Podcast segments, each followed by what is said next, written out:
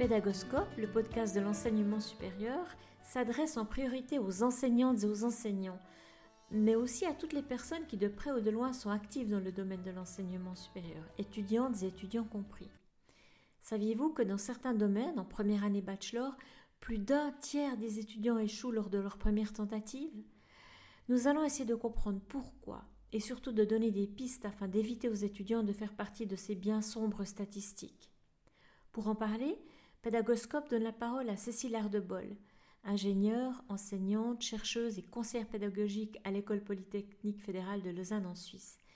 Cécile a beaucoup travaillé autour de comment apprendre à étudier. Elle est co-autrice d'un ouvrage sur la question avec Roland Tormé et elle a participé activement à la conception de MOOC autour de ce sujet. Bienvenue dans cet épisode.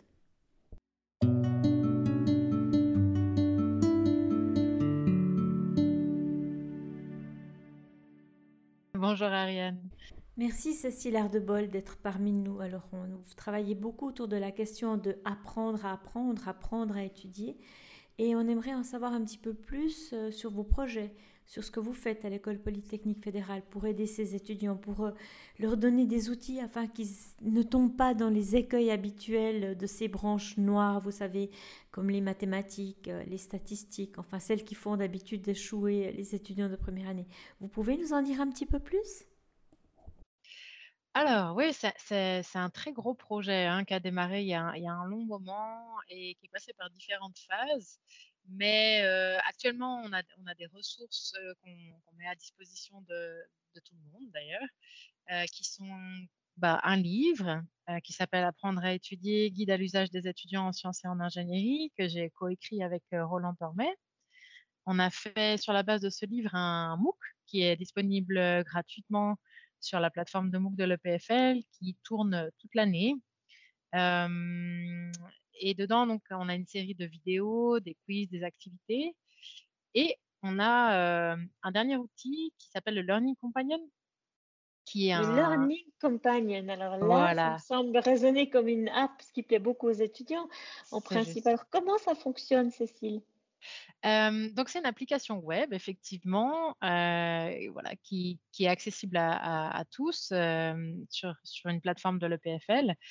L'objectif de, cette application, c'est d'agir un peu comme un miroir, parce qu'on s'est rendu compte que bah, souvent les étudiants qui ont besoin de ces ressources à prendre à étudier, ils n'en sont pas forcément conscients, et finalement, ils ont besoin d'abord de faire un bilan pour se rendre compte d'où est-ce qu'ils en sont. Euh, de est-ce qu'ils ont vraiment des méthodes de travail qui sont adaptées à l'université ou pas. Et donc, on a conçu ce, Learning Companion justement comme, un, comme une sorte de miroir. Et donc, il y a une série de, questionnaires en ligne, tout simple, un peu, vous savez, comme les, comme les questionnaires Cosmo Quiz. Voilà, on, coche une série de cases, on a comme ça une série de questions. Et puis, à la fin, l'outil donne un petit bilan euh, qui est basé sur ces questionnaires, qui permet de savoir bah, si nos habitudes de travail sont adaptées, et puis qui donne un feedback personnalisé selon bah, voilà, dans quelle catégorie d'étudiants on, tombe selon nos réponses. Bah, voilà, si on a coché plein de A ou plein de B ou plein de C, ça donne des résultats différents. et donc les étudiants ont comme ça une sorte de tableau avec des petites batteries et on peut savoir où est-ce qu'ils, sur, quelles habitudes d'apprentissage ils doivent travailler ou pas. Alors vous parlez des mauvaises habitudes d'apprentissage, ça c'est un point qui, nous intéresse beaucoup. En quoi elles consistent? J'imagine que vous avez du recul maintenant avec toutes ces études que vous avez fait autour de apprendre à étudier comment être efficace? Oui, c'est une question intéressante. on s'est appuyé sur les données de la recherche, en fait, pour, pour savoir bah, quelles étaient les, les, bonnes habitudes et, du coup, par conséquence, quelles étaient les mauvaises. il y a beaucoup, beaucoup de recherches qui sont faites sur ces sujets-là. Alors, c'est un peu vaste, mais disons, il y a, les, résultats de la recherche en général, et puis il y a aussi une série d'études qu'on a faites, nous, à l'EPFL, pour savoir où en étaient nos étudiants par rapport aux besoins spécifiques du cursus EPFL. alors peut-être je peux donner un exemple ou deux. dans une de ces études, en fait, on s'est rendu compte en comparant les notes de l'examen de physique générale de première année avec un test de compréhension conceptuelle de la physique, qui est un test standard utilisé dans la recherche, on s'est rendu compte que bah, le fait de bien comprendre la physique conceptuellement, n'était pas forcément signe de réussite à l'examen. Et comme il y avait d'autres facteurs qui, qui, entraient en jeu, donc on s'est un peu posé la question de bah, qu'est-ce qui faisait qu'on en était là? Et donc on a commencé à regarder, par exemple, un petit peu comment est-ce que les exercices étaient perçus par les étudiants. On s'est rendu compte que les étudiants avaient l'impression qu'il y avait beaucoup d'intuition qui était en jeu dans ces exercices. En fait, ils demandent beaucoup de méthodologie. on s'est rendu compte que les étudiants faisaient des erreurs à l'examen que probablement ils faisaient déjà dans le semestre et dont ils n'avaient pas forcément conscience. Et donc, qui ne regardaient pas forcément quel type d'erreur ils faisaient dans les exercices. Ensuite, on a regardé un peu comment les étudiants, justement, travaillaient sur ces problèmes type examen et puis, selon quatre phases. Vous savez, au début, quand on attaque un exercice, il faut l'analyser en détail, analyser la situation, etc. Ensuite, on regarde comment est-ce qu'on peut le résoudre. On le résout. Et puis, à la fin, on vérifie son travail. Et on s'est rendu compte que les étudiants sous-estimaient totalement la phase d'analyse du problème. Donc, allaient beaucoup trop vite sur cette phase-là.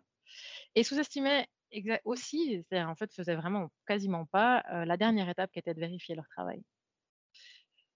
Donc voilà, c'est trois, exemples un peu pour vous dire, euh, pour vous donner une idée de, quel type de difficultés ont ces étudiants et quelles sont les habitudes de travail qu'ils doivent euh, acquérir.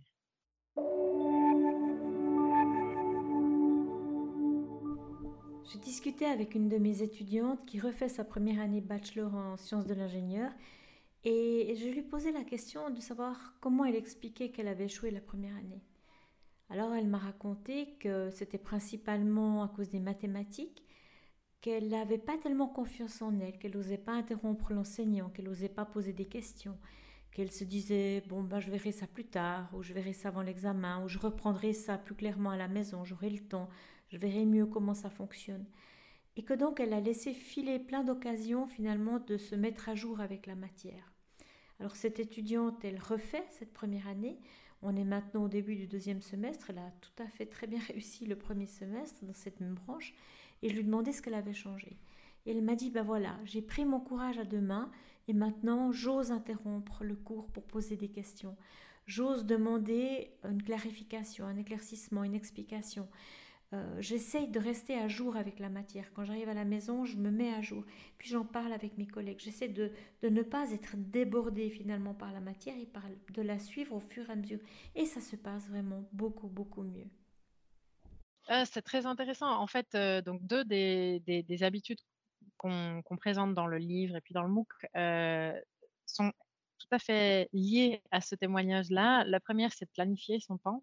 Et, ça demande en fait beaucoup de compétences que les étudiants n'ont pas forcément quand ils arrivent du secondaire, parce que au secondaire, on leur dit exactement quoi faire, combien de temps dédier à chaque tâche, etc. C'est très, c'est très, très encadré, très guidé. À l'université, et ben voilà, il y a juste les cours, et puis tout le reste, ils doivent se débrouiller pour s'organiser, pour faire les choses à temps. Ils ne se rendent pas forcément compte de la quantité de travail qui est attendue en dehors des cours donc la planification, c'est une des premières difficultés auxquelles les étudiants font face et c'est une des choses qu'on aborde justement dans le livre. Et la deuxième que je trouvais très intéressante dans ce témoignage, c'est le fait de se faire aider, pas travailler tout seul. Et poser des questions bien sûr aux profs, mais surtout de travailler avec d'autres étudiants. Parce que quand on a des questions qu'on peut se rendre compte que d'autres étudiants ont les mêmes questions, bah déjà on se sent mieux, on se, on se sent beaucoup plus confiant et puis ben, on peut travailler à plusieurs et on sait, d'après les résultats de la recherche, que le travail collaboratif est très, très, très efficace. Donc c'est aussi une des habitudes qu'on encourage euh, les étudiants à développer.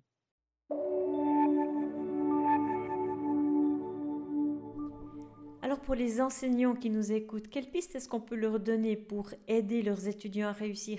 Est-ce qu'il y a des, des, choses à éviter absolument? Est-ce qu'il y a des conseils à donner? Est-ce qu'il y a finalement un soutien différent à apporter. Comment on peut, en tant qu'enseignant du supérieur, amener ces étudiants à éviter ces écueils et, à éviter qu'ils échouent dans, la branche qu'on leur enseigne? Mmh. ah, C'est une bonne question. Je pense que les, enseignants vraiment jouent un rôle super important euh, pour la réussite de ces étudiants.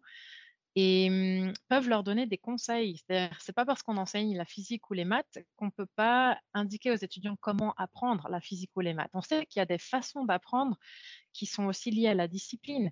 En, physique, on, l'évoquait tout à l'heure, euh, il est super important d'être très méthodique euh, dans la résolution des problèmes de physique. Et ça, c'est quelque chose qu'un enseignant peut tout à fait apprendre et, et, rendre très visible et très explicite aux étudiants, euh, justement pour les aider sur ce point.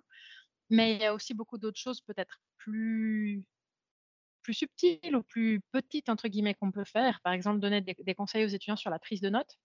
Euh, on sait que la prise de notes sur ordinateur, en tout cas au clavier, est peu efficace euh, comparée à la prise de notes manuelle, manuscrite, que ce soit sur tablette ou sur papier. Et donc, on peut, si on voit des étudiants prendre des notes sur un ordinateur en cours, bah, leur indiquer que bah, peut-être d'autres méthodes sont plus efficaces on peut aussi leur donner des conseils sur les façons de réviser. je regardais les statistiques. ce que font les étudiants pour réviser, en majorité, on, leur a posé la question chez nous, c'est relire leurs cours et refaire les exercices. Mais on sait, d'après la recherche, que relire un cours, ça sert à rien. Et, donc, il y a d'autres méthodes de révision beaucoup plus efficaces, comme par exemple le fait de faire des résumés de mémoire, le fait de réorganiser l'information en faisant par exemple des cartes de concept euh, ou alors bah, simplement de, se faire des quiz, par exemple en, collaboration avec euh, d'autres étudiants, qui sont beaucoup plus efficaces. Et ça, c'est le genre d'information qu'un enseignant peut aussi donner euh, à ses étudiants. Oui, on essaye de rendre nos étudiants attentifs à ces trois étapes que sont le, l'encodage, le stockage et la récupération en mémoire, comme par exemple eh bien faire des pauses réflexives pour se souvenir enfin, récupérer en mémoire ce qui a été vu juste, juste avant et en quoi cela est important pour l'apprentissage. Mais si on imagine qu'il y a des étudiants qui nous écoutent en ce moment, et on est optimiste, et ce sera le mot de la fin, Cécile, qu'est-ce qu'on peut leur donner comme conseil principal? Hmm. Je pense que l'attitude principale à avoir, c'est de questionner ses habitudes. C'est-à-dire de pas continuer à faire comme on faisait avant. Et, et bah, d'utiliser les outils qui sont à disposition pour le faire potentiellement. Donc, euh, bah, l'étudiante de tout à l'heure qui peut-être posait des questions aux enseignants alors qu'elle ne le faisait pas avant, c'est quelque chose de, typique. Euh, on parlait du Learning Companion tout à l'heure. C'est un outil qui peut être utilisé par les étudiants pour justement se remettre en question. Euh, et puis des discussions avec les, camarades, peut-être qui ont plus d'expérience, ceux qui sont dans les années suivantes, de leur demander un petit peu comment ils travaillent, même si, bon voilà, chacun développe un peu ses propres habitudes, finalement, c'est aussi important de savoir statistiquement ce qui a le plus de chances de donner des bons résultats.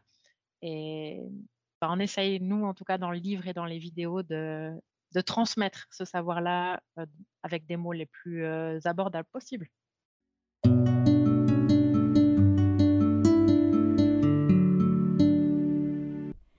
Chères auditrices, chers auditeurs, vous savez que vous pouvez retrouver toutes les ressources qui ont été mentionnées par Cécile dans cet épisode sur l'article correspondant sur le site www.pédagoscope.ch. À très bientôt pour un nouvel épisode.